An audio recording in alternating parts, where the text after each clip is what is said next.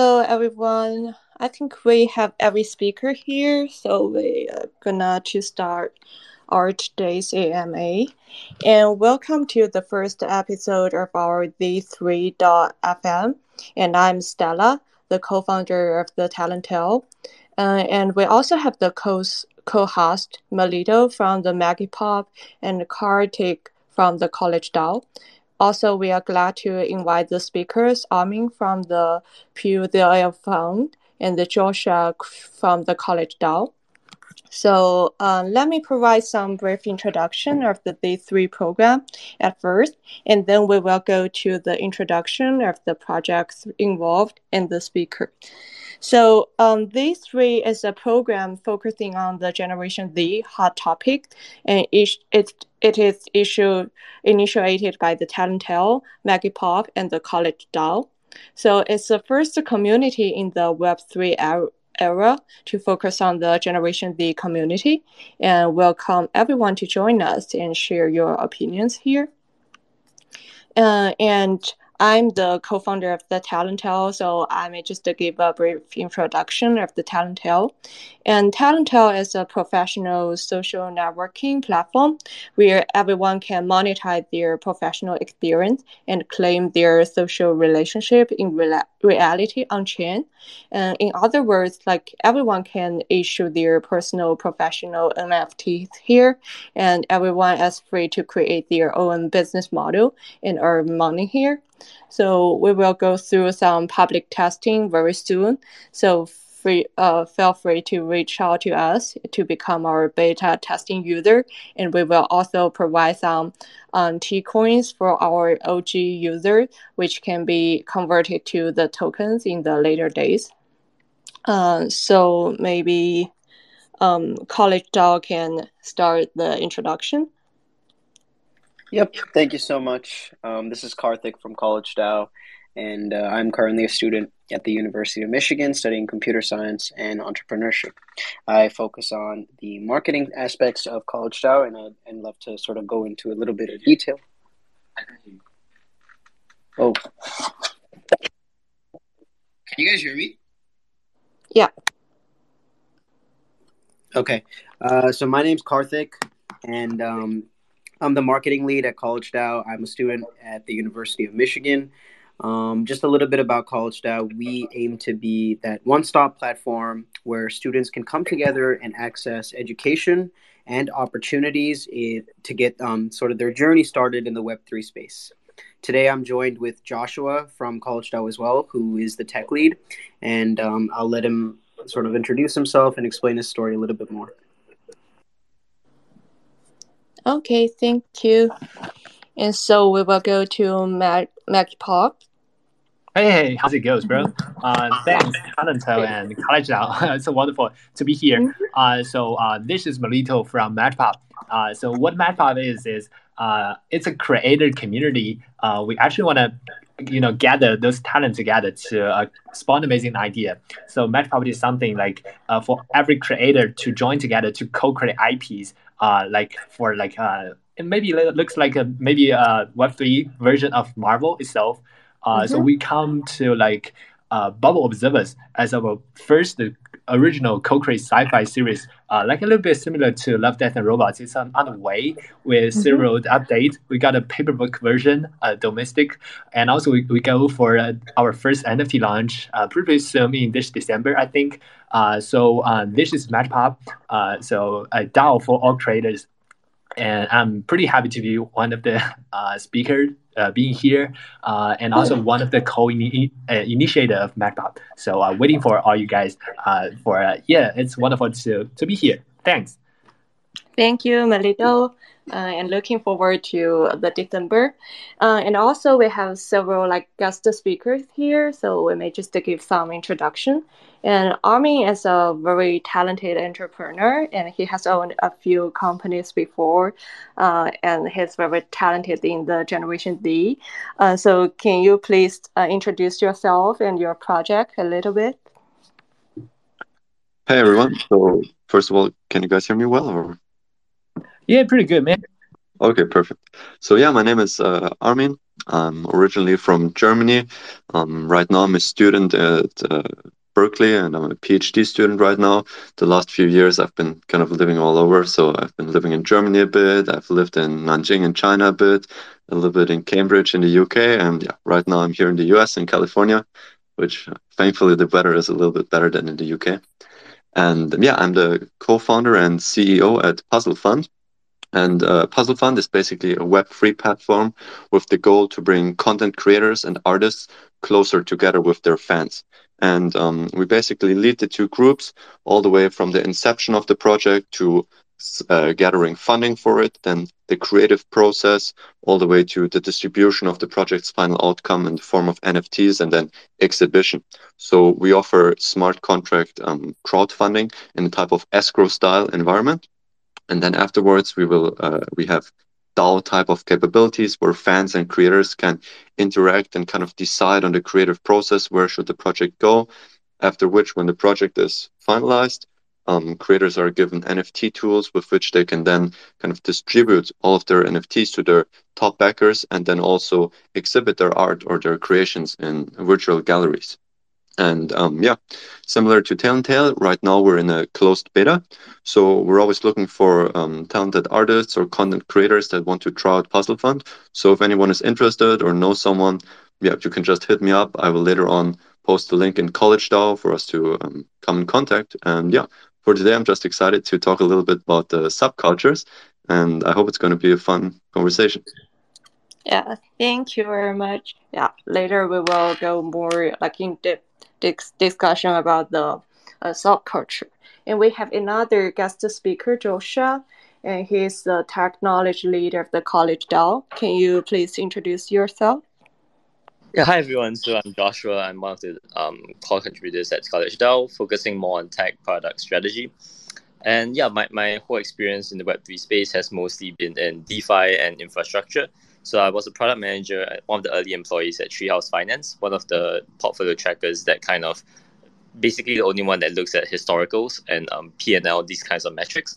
So there has been a really kind of exciting kind of um, work in the space, but definitely interested to kind of explore things like Gen Z and especially as in our work here at College DAO, bringing um, Web3 ed- education and opportunities to college campuses. I think Gen Z is the perfect kind of um, the vibe that we have, um, diving into subcultures, making things fun, yeah, really excited to be on this to the space with you all. Okay, thank you very much. Yeah, and and another speaker, uh, another speaker is Melito, and he just introduced himself. So I think we can just uh, uh, go to talk about the subculture or today's topic of the Generation Z, mm, and also we would like to um, um, just dive into a little bit about its role in the Web3 community building. So let's begin. Um, so the first question is like, how do you define like subculture, or do you have any interest in any subculture? Anyone? Maybe. How about start from you? yeah. I think you maybe yeah. start a point, I think a good point for everyone to join. Yeah, man. Mm-hmm. Uh, yeah, yeah, go for that. Okay. So uh, actually, I feel like um, the subculture is more um, like um ironic idea for today because I feel like for the generation Z, they don't follow like the mainstream and all the popular trend as before. So everyone might have some uh, segmented and culture, and also like uh, I have observed like even like in the US, we have the people from um, every every place from the world. So uh, every nation may have some um, culture, and which is the mainstream in their own country. But like in, in the US or in the international perspective, it might become the subculture. So for me personally, uh, I'm more interested in like in Chinese culture, and I also participated in some like uh, subculture like dancing group and um, some musical group uh, like when I was in Colombia. Yeah, so that is my perspective. How about you, Melito? Yeah, uh, kind of like uh, I'm a little bit old uh, in your gen. I think maybe uh, I actually uh, Annie is my wonderful friend. Uh, I actually come to meet Annie with the co-creation sci-fi series, uh, and I think maybe uh, we jam. We, we are you know we are from the little bit different background, uh, but one thing um, maybe uh, you know being in the environment like everything is being set up uh, your growth path and maybe uh, all the resources you want to gain the momentum from is kind of set up. But people mm-hmm. have so much passion. They really want to do something people really love. So i do think like uh, there's a key point is we have to make fun uh, mm-hmm. or not doing the true value things because the value itself being like have fun and be chill uh, so actually have fun and be chill is kind of like um, a slogan for uh, MagiPop itself because uh, we don't really want to make something so valuable because I don't think the world or, or, maybe the environment have to give us a storytelling like you need to work pretty hard to like contribute to which motherland or uh, come to the fruition or anything else. Uh, yes, those big storytelling are there if you uh, wish to picking from it, but we are trying to build something totally fun and doesn't really yeah. make sense. But so that's the reason I, am for my own part, mm-hmm. I, I, mm-hmm. define myself as a, a, creator, maybe an artist or maybe a storyteller, but not a builder. Uh, mm-hmm. Actually, I'm a builder itself, but, but from like I, I, I see seem like uh, if I tell a story, the story itself should become yeah. a wonderful, you know, the fruition itself. We can't really say like uh, maybe uh, you know the three body problem from uh, Liu you know, uh, is mm-hmm. have have less yeah. impact than yeah. you know maybe TikTok. No, we can't do that comparison totally because mm-hmm. uh, it started a good storytelling to let everyone to join together. It's like a meme, mm-hmm. a culture. Uh, it's totally new, and I think this is the kind of thing that that actually support like the Web three trend and the mm-hmm. crypto trend is kind of like a little bit uh, a new party, a new hippies movement for this gen. So uh, yeah. have fun and be chill. I think yeah. that's kind of the yeah. deep feeling. Thanks for for your echo. Thanks. And I do agree. Like uh, a lot of like innovative thing, like when when it's emerging and everyone may see it as a subculture. Yeah, but later it will be like different maybe. And how about Armin? Um, so for me, what subcultures I'm interested in, I think it's a little bit similar to you. So um, I also have uh, Asian roots from my from my father's side, and uh, oh. since very young, I've been training uh, martial arts. I was training wushu since I was very young. Wow. Um, which is also why why I was living in China for some time. I was there part of the um, German national team actually, and we were training for the World Cup. Um, so I was kind of very involved in that subculture, I guess. Mm-hmm. Um, but um, what I think is really interesting and what you also kind of already hinted towards is that nowadays um, it's not like I don't know 10 years ago or so where I think 10 years ago it was very clear the different subcultures that the people had. So there were like the jocks, you know, the people that were super into sports, and then the other sides that were the more nerdier kids that I don't know, maybe they were into anime and that kind of stuff. Mm-hmm. But I mm-hmm. feel nowadays with the internet and um, with just society as a whole becoming more and more accepting of kind of more quirky um, talents or interests that people have, I think things mm-hmm. mix up way more. So if you look nowadays, people aren't that much set into this one single subculture anymore. But I think like people have much more varied interests and hobbies. So that one person might be a, a super hardcore jock in the football team, but then also be into K-pop and anime on the other side, or the yeah. the math nerds like I don't know, they like MMA and like fighting. So mm-hmm. I think it's all becoming more and more intermixed. So um, yeah, that makes subculture in Gen Z I think very interesting because it's becoming so varied and everyone has much more access to everything too. Yeah, right definitely uh, it's more like diverse in the website but there also comes um, to another um, problem. I think like um, due to like the algorithm like maybe like in facebook when you search for some the topic it will it will recommend you like the similar ones but it can merely uh, recommend you some like different topic like the uh, latest one. So maybe some people like uh, let's say one pe- person he is um, interested in the football very much. Maybe the information he uh, goes through on the internet are mostly are the football things. So yeah, maybe there are some also some fil- filter bubbles happening. Um, and how do you think about the subculture, Joshua? Uh, yeah, I think like one part of subcultures is like how, how it even came about. And Mhm. one of the things is that there was this whole movement in at least in Web two where um, there was a very large kind of movement towards everyone kind of moving towards a common kind of mainstream culture. Mhm. And having like subcultures kind of was a bit of a reversal of that kind of mentality where everyone kind of found their own communities and stayed away from mainstream culture. And that, that has been something that we kind of saw at, at College DAO when we were traveling around the country, um, coast to coast, visiting all of the different kind of um, uh, college campuses from Yale, Stanford, and everyone kind of has their own like community. And it's, Yeah. whether is it cooking, whether is it um, anime, whether is it music, different genres of music that people like, everyone kind of stayed away from um, like mainstream. Definitely has its place, but Mhm. each club kind of really unites around this specific unique thing that they call their own and that's that's something very interesting that we find about subculture and yeah that's something we love and one one cool thing is that it's not always like isolated so like each of these communities and subcultures don't stay alone on their own they actually Mhm. interact so like here we have the web at least in here in michigan like the Um. three community co- connects with the cooking community with um, music communities artists um, people who are interested in business people who are interested in different kinds of things and and that's that that's I guess the beauty of Web three, right? So Web two kind of powers Web three. It helps people connect, even though we're in all these different subcultures and um, things that we're individually kind of interested in.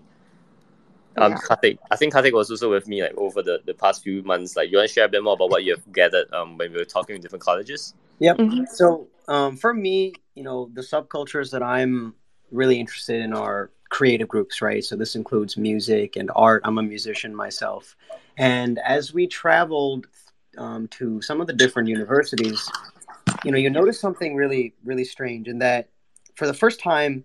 People that are extremely technology focused are working actively with people that, um, you know, are artistic, and this creates the rise of like um, NFT projects and things like that. So I think that, like Joshua mentioned, a lot of these subcultures um, were not uh, were not are not isolated. Very traditional gated communities are becoming more open, right? And I think in part this is um, this can be attributed to sort of DAO structures in Web three, particularly because there's more open societies um, where students can gather under a similar umbrella. Um, yeah, I think mostly just I think it's also interesting because even people that are working under Web3, right, or that are working in the industry realize that Web3 does not box you in. Um, and Yeah. this leads people to sort of expand out of specific roles, right? Traditionally, you would just market your product, but now there are people that are engaging in community building. There are people that are engaging in operations. And so I think it's allowed people to branch out and try different things. And I think Mhm. that's really valuable. Yeah. That's true, and thanks for sharing. Uh, and also, I think like in the Web three, the community as a uh, as a very important concept. Um, and also, I'm wondering like, is there any subculture relevant community in your surroundings, like in uh, Web three, and also like in some other fields? Anyone?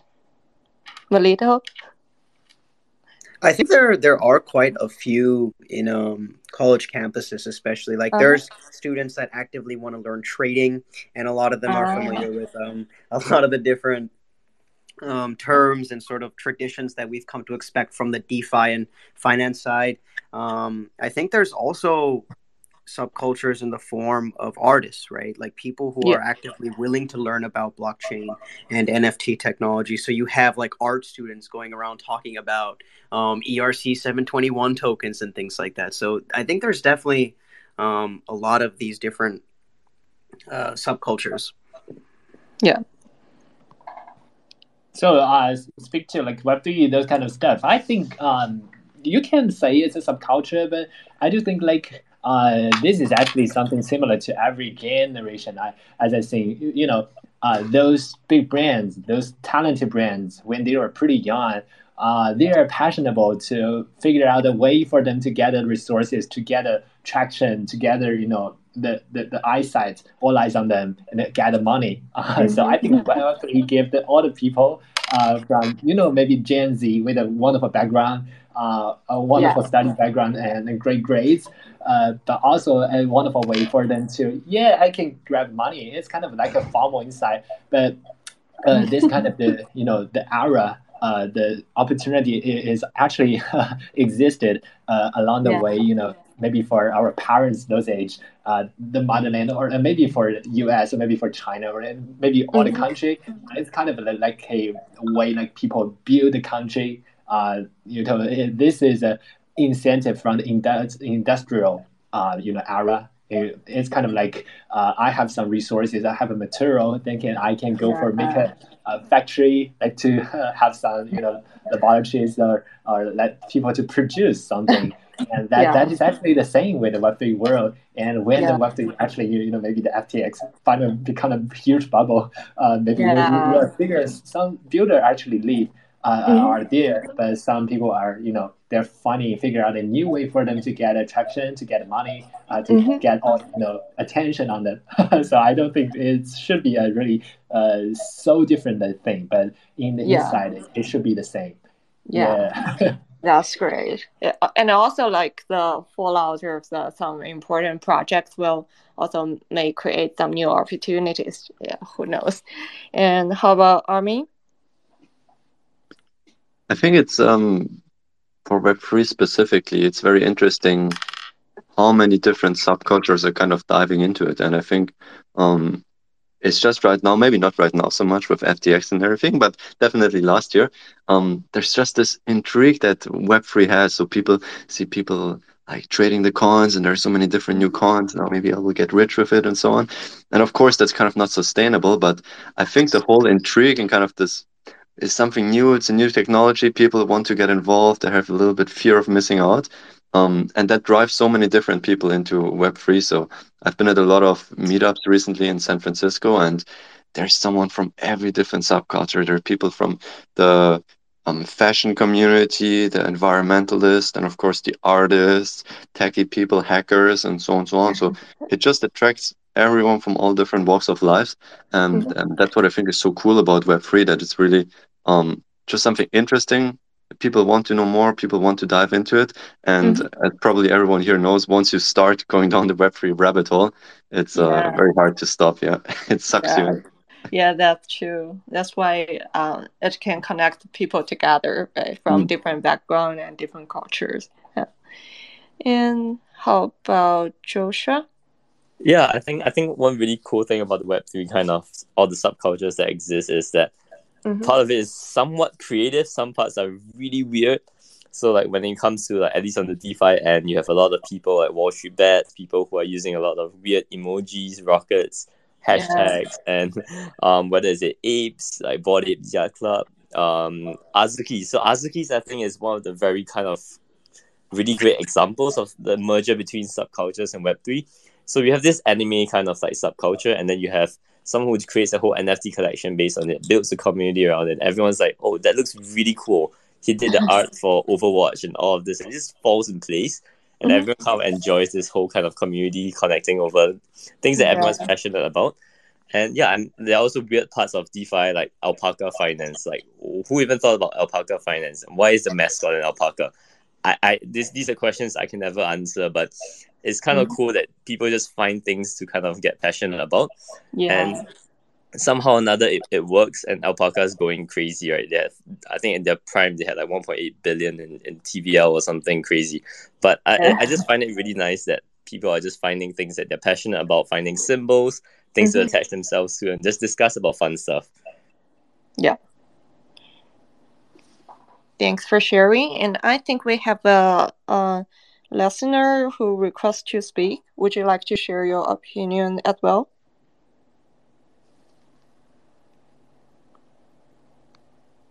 Okay, maybe later. Okay, let's see.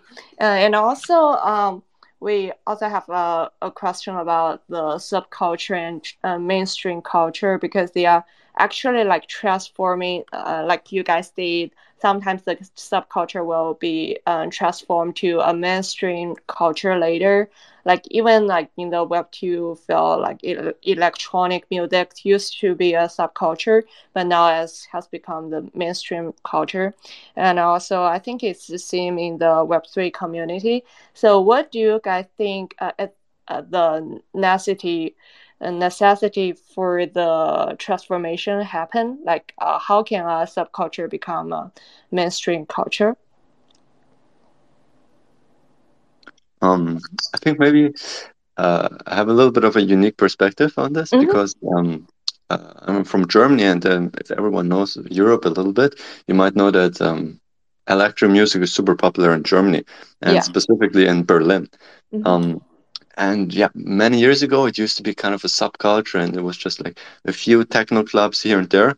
But nowadays, if you go out uh, clubbing in Berlin or so, mm-hmm. everything is everything is electro. Everything you have to be dressed in black. You have to. Yeah. There are these super exclusive clubs where you have to stand in for three hours to get in, uh-huh. and um, it has really emerged as a crazy, crazy, um, just mainstream thing in these cities. Mm-hmm. And um, I think that was just facilitated by there being this breeding ground of this one city, Berlin, that made it so popular. And um, I think with Web3 is pretty similar. So if you remember back, I don't know, a few years when things like Ethereum just started, mm-hmm. I remember back um, in my university, we were using uh, the supercomputer clusters uh, in our off time because it was free electricity for us mm-hmm. to mine Ethereum a little bit, but it was no one knew about it, right? It was just like a few tech geeks that, oh, okay, let's we have this computing power, free electricity. Let's mine some stuff. Mm-hmm. Um, but nowadays, especially here in the US, or if you're um, in those big hubs like New York, Silicon Valley, and so on, everyone yeah. knows about crypto. You know, if you ask yeah. someone's grandma, they have heard about it. Oh, these like Dogecoins, these weird crypto things. I know about it. I've heard about it on the news. Mm-hmm. Um, and again, I think it just was because there's this breeding ground here. Um, starting from uh, Silicon Valley maybe and or the other parts that are emerging now, where there's just a bunch of um, tech geeks and entrepreneurs evolving that are really enthusiastic about this space. Yeah. Um, and it made it more and more big. But um, I think with Web three, this is not really um, constricted or mm-hmm. constrained to geography anymore. But now yeah, with things like Reddit and so on, people can just gather themselves online and have these kind of incubating chambers there where things get more mm-hmm. and more popular and then slowly break out into the mainstream. Yeah, that's definitely true. And uh, because it doesn't uh, restrict people uh, by the region, so people can either, uh, it, it could be easier for the people to form like Web3 communities online to share their opinions. Yeah, definitely exactly, yeah. great. Yeah. It just started out like at the beginning of Bitcoin. It was just an email list, basically, right? All of those cypherpunk, and uh, now it's all over the world. yeah, that's true. And how about? Yep, I, I, yeah. I, am I'm, I'm pretty excited about this question. Um, for me, I think what sort of drives like a sub a, the transformation of a certain subculture to mainstream mm-hmm. um, culture, I think, is just an understanding of how how to push that content so more people can experience these subcultures, right? I mean, yeah. you how do you help uh I guess consumers of music discover more electro music? Traditionally that was mm-hmm. just done through like um marketing on and, and, Spotify and those sort of softwares. But now NFTs largely are based around providing that experience. It's it's not so much a financial instrument, but rather a way for you to maybe own in on your favorite piece of artwork. And I think it's that idea of allowing everyone to take a more active role in the kind of experiences they pursue. That mm-hmm. that has two effects, right? Firstly, it allows you to um, connect deeper with subcultures, and I think find yeah. your place amongst them um, a lot more efficiently. And secondly, that also pushes you to try out and explore these different subcultures. And yeah. that goes into this idea that it's not really isolated anymore. And I think it's also really interesting because the ecosystem itself has done a really good job um, in pushing people to explore um, these new waves of subcultures. And a lot of that can be seen in like conferences, right? Like a mm-hmm. conference doesn't really like a Web three conference doesn't really feel like a traditional business conference. You yeah. know, you have you have Azuki, for example, who hold like fashion related drops. Um, yeah. Like but Binance had a booth where you could kick a football and it would give you statistics on like your kick or something. Like it, there's little mm-hmm. things like that that you just would not expect in a traditional um, sort of conference. I think it's really mm-hmm. changing. Um, and I think the Web3 ecosystem is doing a really good job of changing that. Yeah, yeah, definitely. And also, it might maybe because like uh, in Web3 it's more like younger generation, and we do have like uh, the trend and um, the intention to change it a little bit to make it more fun. And like you said, you need to like um, make more people be ex- exposed to the new subculture and also to create some ownership for them and for them to and then we can build it together yeah and yeah i think part, part of what also makes this all work is that um, the, the very people who started this whole movement of subcultures of about moving away from mainstream and mm-hmm. taking things mainstream also that, that that very audience, the Gen Z kind of audience, are also the people who are most willing to kind of try out new things, um, try out Web three, try out different kinds of new experiences, and exactly like what Karthik said, it helps with discovery, right? So people kind of try out different things that they might be interested in, but they're not gonna commit full in on, and then afterwards, when they kind of try it out, they realize that hey, this is something that I really like, and I want to put more effort into it, and that yeah. kind of forms like a, a cult following. And as mm-hmm. more and more people kind of hear about this cult following, they, they think that this is something they might be interested in. They try it out, and that really takes off and goes mainstream. So I think the audience part of it is definitely something that made this whole thing work. Yeah, I think so. And how about yeah, Melit? Yeah, talk about uh, electro music. Yeah, I actually make electro music, but oh. I'm not a famous big band. Uh, I I've been uh, you know make some of our project uh, together with some rapper and some of the artists and my, my friend. So if you guys really wanna, uh, it's feel free if you wanna sing a song for your own or maybe get a rap or get a flow, you can send me the vocal directly. I can make you wonderful beats. Uh, yeah, wow. I've been doing like cool. DJ several times. uh, wow. Yes, uh, yeah. but I, I do think like um, yeah, NFT and maybe uh, I do think the re- rhythm uh, and then the reason for for the NFT and Web3 culture become a meme or some uh, some trend itself is kind of like uh, I think um, it's a wonderful way to for us to to trade culture uh, as a whole. Because yeah. for the uh, previous time, uh, we can sell a product as a hardware. You cannot really figure out an easy way for to, to persuade people to to buy an, a software and mm-hmm. pay a charge of money yes, it's kind of pretty hard, but uh, yeah. then, then people accept that, that I can buy a software and later I can buy a service. I can use subscription.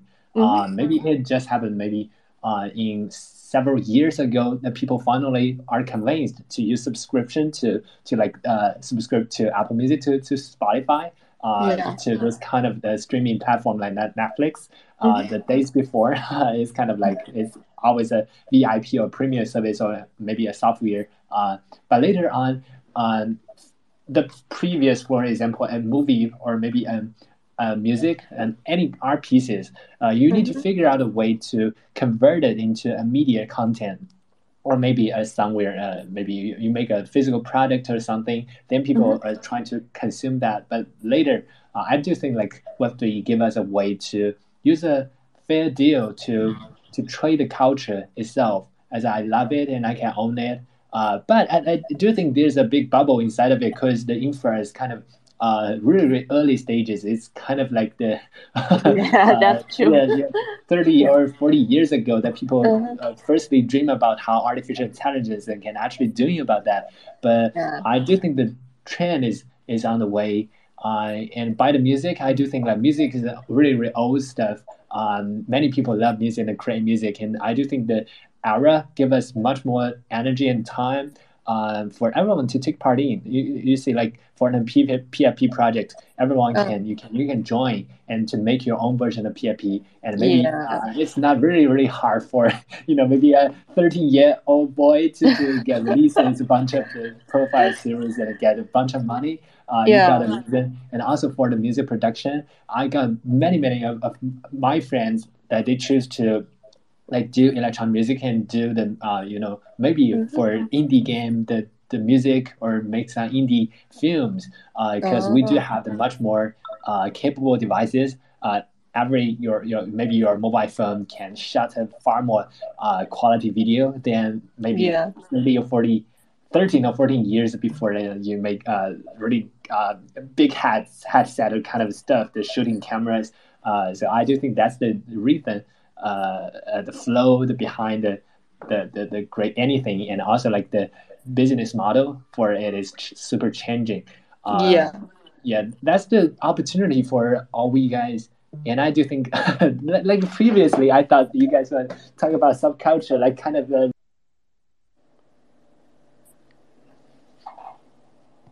Mm.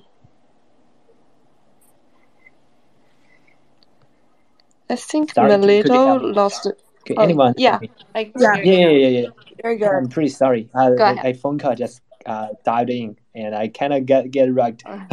okay, so so, so actually, uh, formally, I think like uh, you talk about subculture. I think you you are going to look like those uh, uh, cutting edge, you know, maybe to the um uh, the porn stuff or something else. Uh, that, that's the, Okay. first, the first image I'm thinking about. Yo, yo, those kind of Gen Zs are really crazy about that. Uh, but I do think like Yeah. subculture is for everyone. Like um, it's defined in every domain and uh, specter for, Mhm. for all we to, to actually join together. Yeah, yeah, yeah. Pretty pretty happy to, to talk with that. Yeah. Yeah. Pretty, pretty happy to Yeah. uh, listen to your viewpoint.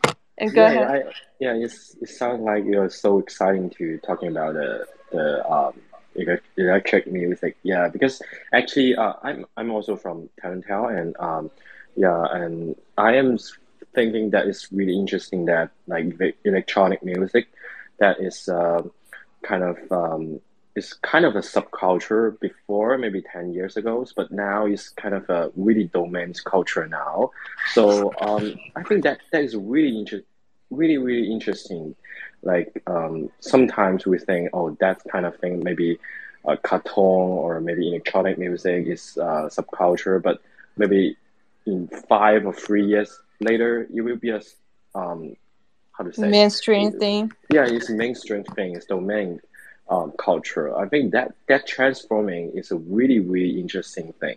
So Yeah. yeah. So I, I think um, yeah when you when a metal tell about the electronic music, so um, it's it like really exciting about that. So yeah. Yeah, yeah, we can collaborate together. Yeah, I can do Yeah, anything. so that- the that- fun that's probably fact- really one. Yeah, So yeah. the fun fact, I like I know Melito for like a couple of months, and he was like talking about electro music like every single day, like literally Oh, over yo, iMessages. man. It's like, hey, Yeah. listen to this kind of stuff. Yeah. Oh, if you guys yeah. if you guys are ever in Germany, let me know.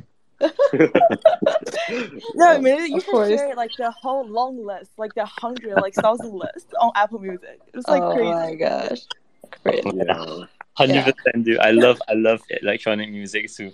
I think Karthik um from College DAO he also makes music more on R and B um house music. For me personally, I love electronic music too, and I think one of the very interesting things about about the whole blockchain space is that the music NFTs that actually blew up. Like someone someone somewhere did this analysis of all the music that actually made it, and actually signed artists and all the big artists um, that are out there they only took out a small part of the pie. Actually, a lot of people are interested in like electronic music, and people are really loving indie artists. People who are just random people who make music, and people really find that kind of subculture that they love. So I think this this is this makes sense. Like, uh, people in the Web three industry are always looking for things that are underground, things that they are they resonate with.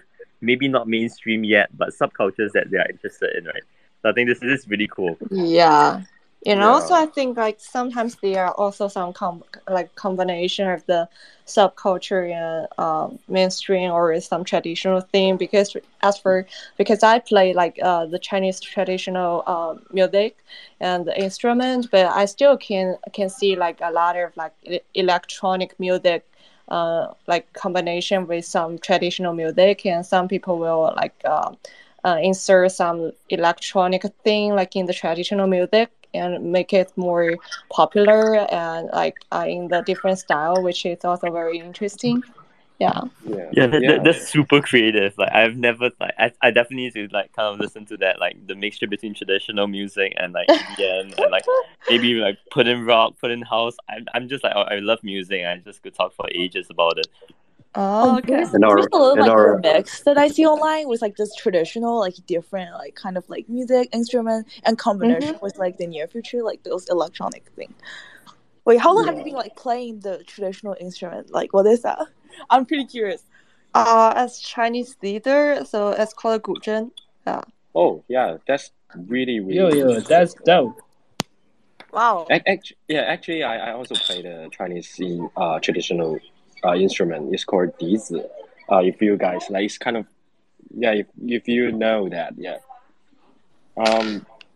in our in our martial arts training hall we always had this guy uh, who, who was super into the traditional music but then for training you know you need something a little bit that pumps you up a little bit more and then he always created this remixes it was like techno remix with the traditional Oh. music it was Yeah, great yeah, it was is nice for training Yeah, that is what I mentioned. Yeah.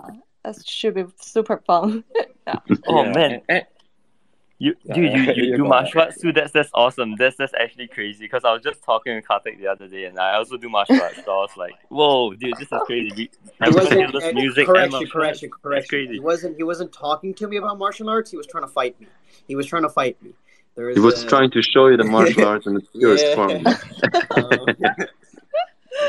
um, Yeah, and, and I I, think, think- I think may- yeah maybe Web three give a really good opportunity that uh, like this kind of subculture or, or other like traditional instruments something like that to have a really great opportunity to like show themselves or or like like yeah an opportunity to become a mainstream culture or or something like that. Yeah.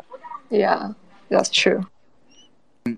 I I also think that as sort of the different subcultures mix, I think one more people are going to start making art. I think every single individual should make art. It expands um, your ability to sort of process emotions, consciousness, and I, I think it is a very sort of human thing to make art. And I think as people, as more people make art, these industries will have to change and respond to these sort of increased um, like amounts of art. Right, this is going to lead to newer um, like innovations in how we experience, consume, share art. It also could bring about fundamental infrastructural changes in the music industry, for example, because if you actually, you know, take um, take a second to read about the music industry, it is a pretty heartbreaking industry, um, especially for a lot of different artists. Um, I think on Spotify, 0.2% of artists make over like $50,000 a year.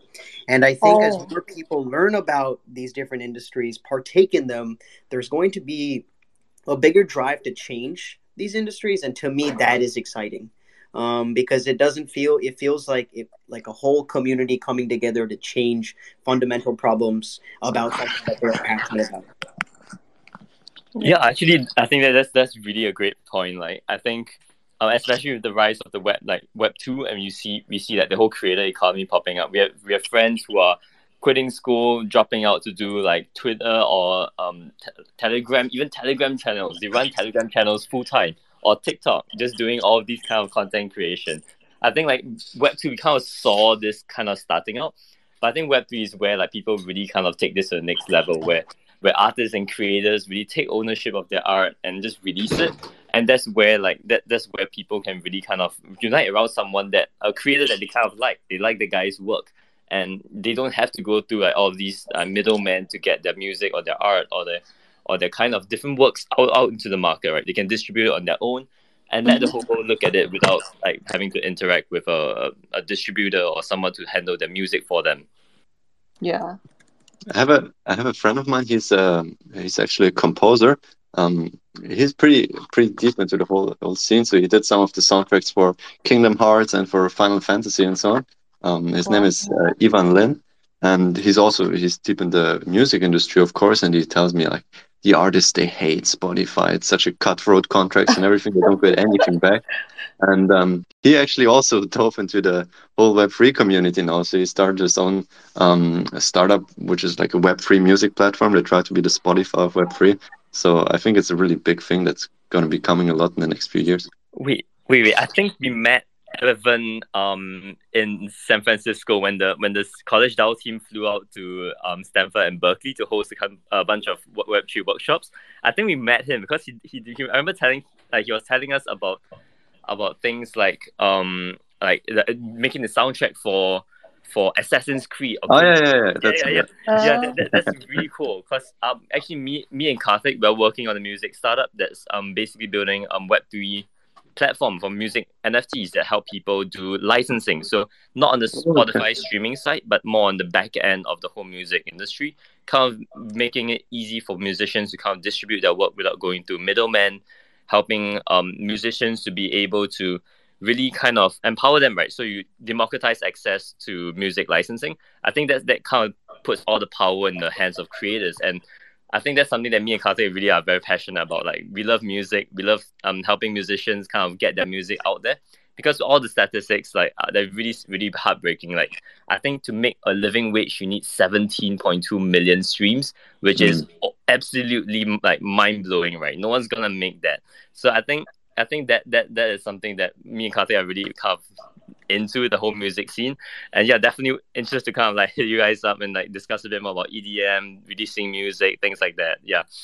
Evan Evan is such a cool guy. Like how, how do you just create like the, the music that power everyone's like childhood, right? Like just Kingdom Hearts, Assassin's Creed. That's that's sick. Yeah. And he always wears these slick leather jackets. That's also pretty cool. Oh yeah, he was wearing a leather jacket that day. Yeah, he always wears a new leather jacket. Yeah, that's cool. Yeah, that's cool. Really cool. But um, I'm really, I'm I, I don't want to do this, but I really want to like, uh, disturb this great atmosphere. Yeah, I want to ask that. Uh, maybe because we, we just talk about so many advantage or good thing about the subculture, uh, no matter how for the lifestyle or for the young people or, or the Web three. But um, I I want to ask one question is that like uh, what is the disadvantage of the subculture? Uh, no matter how for the gen z lifestyle or um, yeah for the web 3 yeah this just uh, I, I know i am just disturbed this great atmosphere but but I, I, I yeah sometimes we need to do this right? Yeah that's a very interesting question. So who want to go first? Melito? Uh, I'm sorry, I'm a little bit offline, but, but uh, maybe you yeah. can go first. Then I come okay. to join. Yeah, yeah, yeah, sorry. Yeah. Yeah, Ben just mentioned that. Uh, do you think there is any like disadvantage of the subculture? Um, yeah, it's a very hard question. And to be honest, yeah, Joshua, do you have anything to say? I think there are definitely some dangers when it comes to um subcultures so there are always yeah. people who might take it a bit too far, right? Everything is great in moderation, uh-huh. but if you go too deep into some subcultures, sometimes it may force you, like the community may encourage you to do things that might become dangerous, right? So a, a classic example would be like in the DeFi kind of an investment community, where people mm-hmm. put their entire life savings because like that was the culture back then and that, that that's somewhat disruptive behavior. So i think it's it's fun to kind of discuss about different ideas and like how test things out like do some meme traits and whatnot. But but taking it that far like to that point that's that that is something that is dangerous and almost borderline irresponsible. But yeah, yeah. That, definitely i think like some things it is fun. Uh, it's all fun it's all fun and good and we should always encourage different subcultures to kind of come up. But we can't kind of look away from the dangers that are out there. Like sometimes people can make um, really bad decisions because they have really gone really deep into um, subcultures that don't really protect them from making bad decisions, right? Wow. Yeah. So, definitely interested to hear what you guys have to say about subcultures and like some of the dangers that are out there. I think it's also about you being critical as an individual, right? Because you can be a part of a community. Um, that doesn't necessarily mean that you take part in like every single sort of like proposal or activity that they propose. Like you yourself need to have a compass and sort of really be careful about the kinds of communities you are joining and the ones that you are currently in. Uh, I think it is a very conscious effort to sort of always be careful about how involved you are. Um, yeah. Yeah, that's true. I think especially for people maybe that just enter into college or are a little bit younger, um, just like you guys said, you kind of have to be careful that you don't go too all in in one in one subculture like be it i don't know if you're super into nfts and you spend all of your money on some like super weird drops that no one will ever going to buy from you or um, even if you're just really into um, like some student clubs or so on at your university.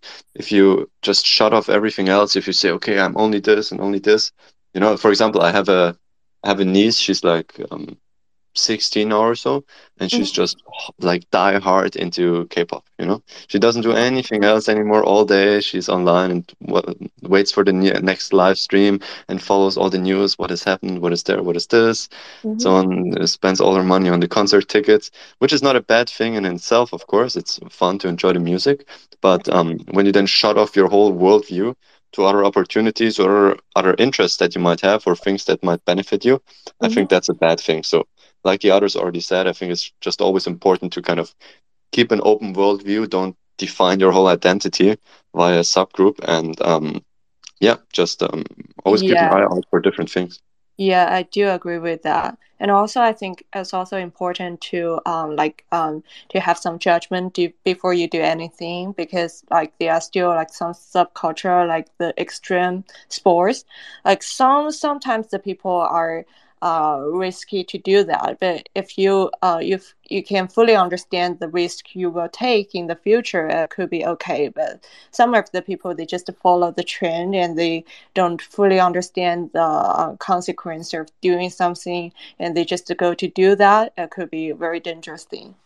I, I think. Especially, yeah especially with social media, it looks like oh everyone else is doing it right, I should yeah, do it too. So cool. And then I don't know what it was. It was like two years ago or one year ago. These people that were doing TikTok dances on these train tracks and then almost got run over by the train, and then they have to go to prison for a few years for that. That's of uh-huh. course an extreme example, but even if, um, like you said, extreme sports or so, and you see the people online doing crazy flips and that stuff, you try it out too, then you take a bad fall, you're getting hurt.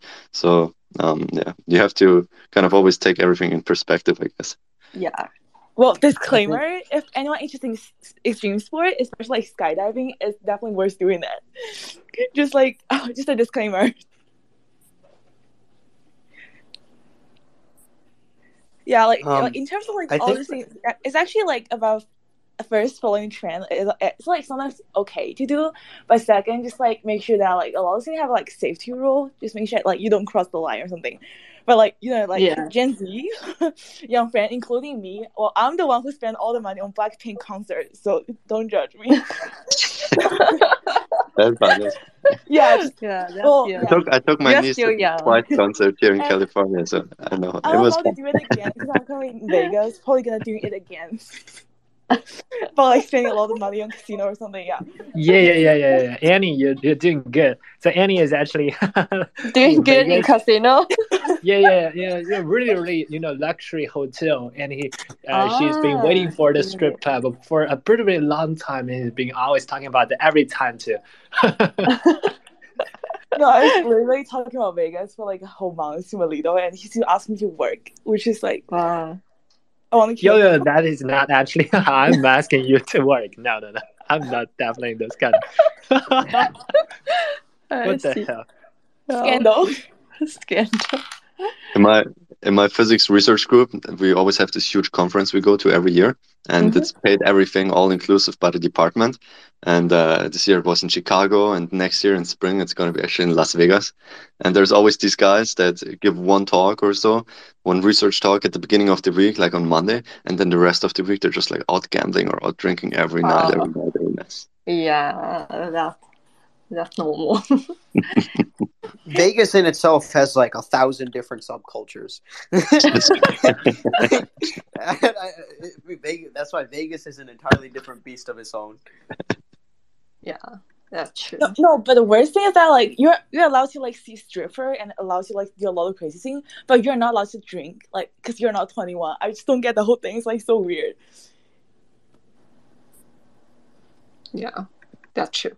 And also, I heard like there is a um like subpopulation like who live like underground uh in the Las Vegas because like uh you know like some people they may have some crime history or they just uh um they are just from other place place and they can find a like a normal job and some people will just uh, um, and try to live in the underground and there are some like documentary about them. So i just uh, i think i have read a news article about them.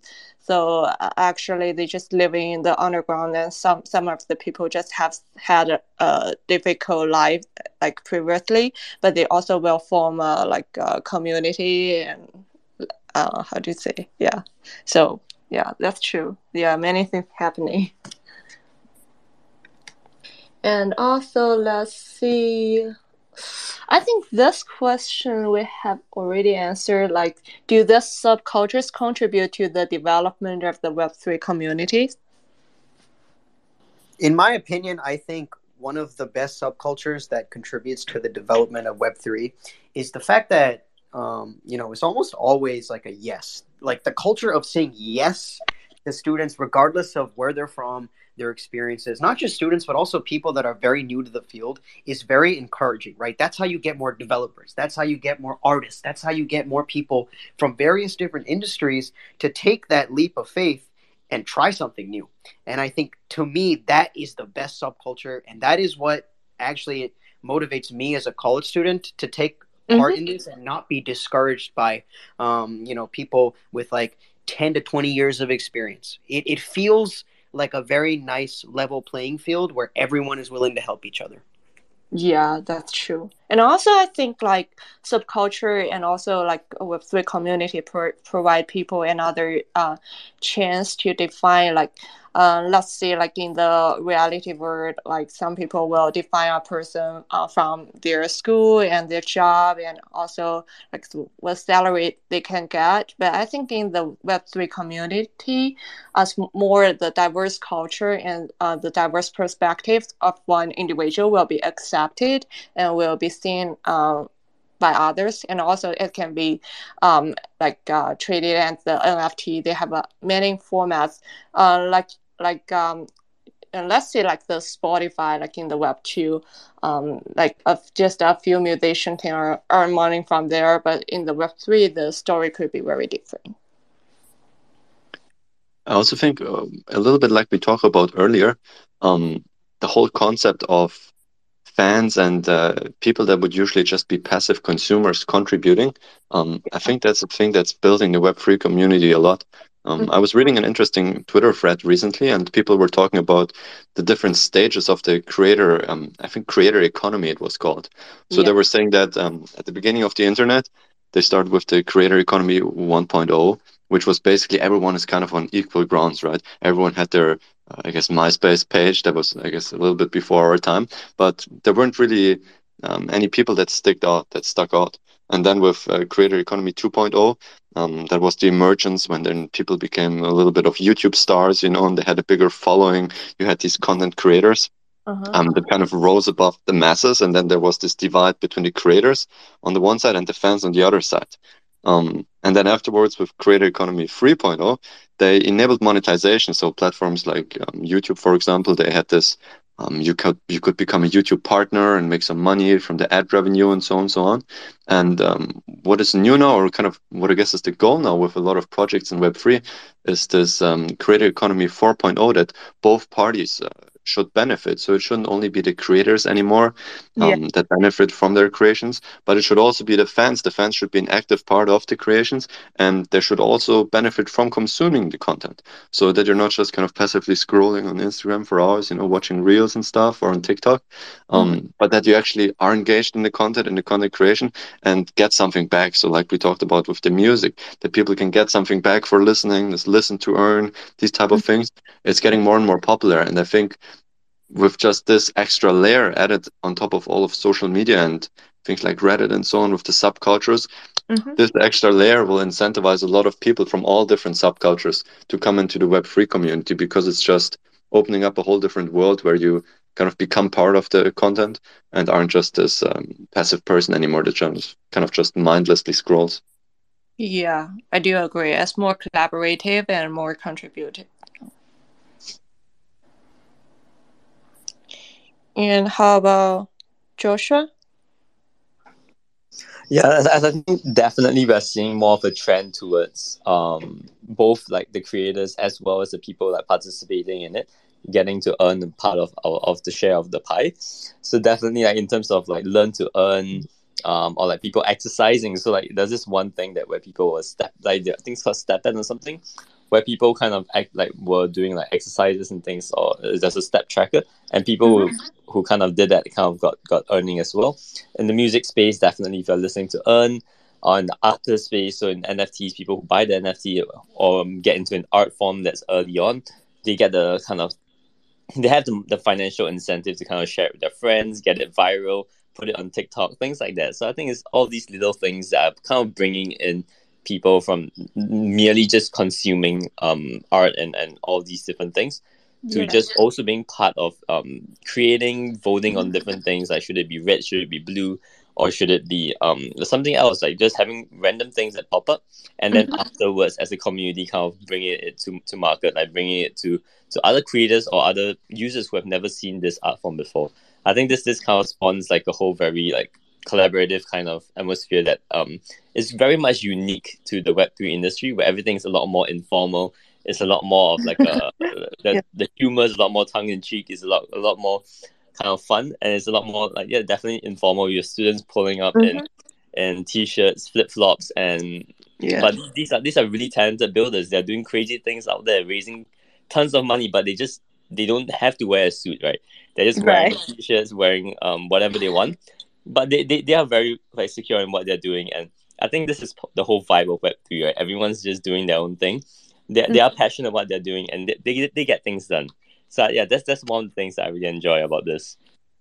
Yeah, that's true. How about others? Yeah, Melito. Yeah, I, I just wanna add some new stuff uh, I do agree, like most of, of the speakers are saying. Uh, and from my part, I think, uh, as it's been said, like uh, Vegas is kind of there a thousand subculture inside of it.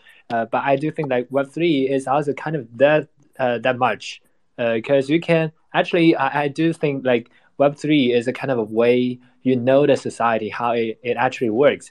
You know, for the young generation, uh, we took part in. You can take part in a gamble game, and you can build something, can make a startup, you can get money, and you can gain your fan base uh, in a super smart way uh, to to get a momentum to a, a big com- uh, community. I do think there's a rocket speed, uh, and also can, you can trade. You can trade anything you want. You can sell your NFT. You can brand. Uh, and I, I, I also do think like Web3 give us a new way to understand how the society actually works. For mm-hmm. example, uh, the fiat. What is actually a fiat? Uh, the the the token and maybe the coin actually uh, published by a country. What is actually it, it is backed on for? Who's actually the back backed on the backbone for the community for the token? Uh, if you go for a commercial way for a group or maybe for a DAO, maybe for a culture, uh, does it still work? So I do think it gives us a good question, a bunch of good questions for us to think. And while we are thinking about those questions, we really, really dive deeper to understand how the human nations and how the history is gonna be made.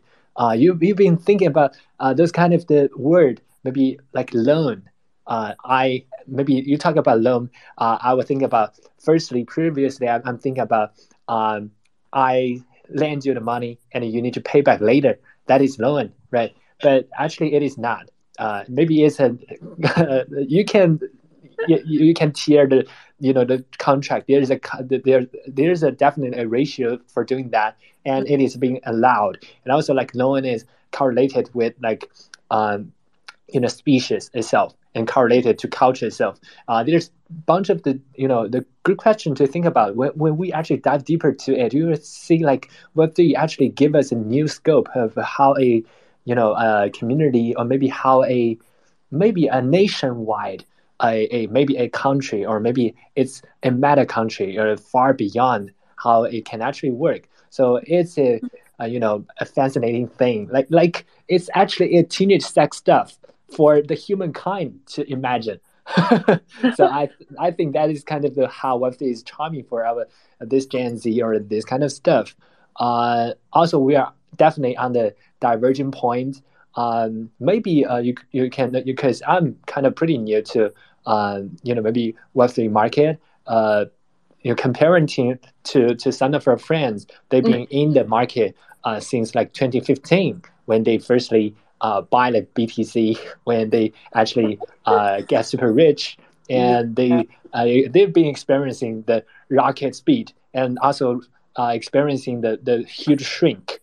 Uh, mm. there's been waves about that, and we finally come to the fruition of how kind of the culture and technology, the big mm-hmm. wave, and also the bubble, and mm. also people's being scandaling anything else come combined with a mixture like a you know a cocktail for you to drink. Uh, so it's wonderful material for the Gen Z to think. Yeah, yeah. that's my perspective. Yeah, that's true. Thanks yeah. for sharing. Go ahead. I think that that is actually really true. That I guess all of these principles of what we're thinking about in decentralization Web three has has been there for a very long time. Like one thing that we are just discussing the other day is that fraternities and sororities and all of the Greek life actually kind of figured out decentralization centuries ago, hundreds of years ago. They have chapters that they just self-run on their own, right? But everyone's just kind of borrowing the brand. They are they are kind of decentralized network across different colleges. And I think that's something that's very interesting. That hey, maybe Web three is just going to provide the technology, but as a society, we have been kind of heading in this direction for a very long time, right? Community building is always about being being like having a yeah community building is community building. It's about talking to people as as if they're people and not like marketing targets right? So i think that that has been um yeah i think it's really cool that this has been like humanity's kind of evolution path over the past couple like uh, centuries and that maybe web3 is just like this pinnacle where everything just comes together because now we figured out how to make it happen yeah that's true by the way as uh, Melito mentioned um, if anyone hasn't read the book The Network State yet, I can really recommend it. That's kind of the whole um, idea behind DAOs becoming more and more powerful and being more or less on the same level as states. Uh, that's a really good read. Maybe not so much related to subcultures, but uh, yeah, just a recommendation. Okay, thanks for that. And okay, I think the time is about right time. So um, thanks for all the speakers sharing and thanks for everyone's participation tonight. And uh, we will hold the uh, the session like regularly in every Tuesday night. So everyone just have a great Thanksgiving and see you next Tuesday night. Yeah, yep, wonderful. Absolutely. I really, really wish uh, we can uh, go for the next session. Uh, happy to meet all you guys. I think it's a wonderful talk. And also, I make a little bit uh, like ads for MagiPop. So MagiPop is a community for creators. So we are actually doing the co-create stuff. Uh, most of them are Gen Z. So uh, waiting for that. Uh, and also for every guest being being here, uh, uh, everyone can just tap the tap the icon and maybe follow like Talentale and follow me, follow MagiPop, College DAO, and Joshua, um, and uh, Puz, Puzzle fund. Am I saying it right? and all, all the guests like uh, Xin Bing. Um, yeah, I think it's wonderful to for us to reg- uh, meet regularly and talk about how's going on, and yeah, waiting for uh, the real builders, the real Gen Z builders in this bearish market, and doing the wonderful flourish come to the stage. Yes, back to Talentale. Yeah, hundred percent. Actually, one last thing, College DAO team, we're gonna go to Miami um this Friday for Art Basel Week next weekend. So if anyone of you is gonna be in Miami, definitely interested to come like connect with you guys. Yeah, if anyone in Vegas, just come talk to me. for Cathano. Any any script show, uh, go for Annie. okay. You can find me like anywhere in the casino. Yeah, sure. Thanks for your offer. Okay. So have a good night. Everyone, oh, a lovely Thanksgiving. Yeah. Have yeah. a wonderful vacation. Thank you very much for, for having me back, and I hope we have some more talks like this in the future. Yeah, it was great. Yeah. Bye. Thank you. Good night, everyone. Bye, everyone. Bye. Bye, everyone.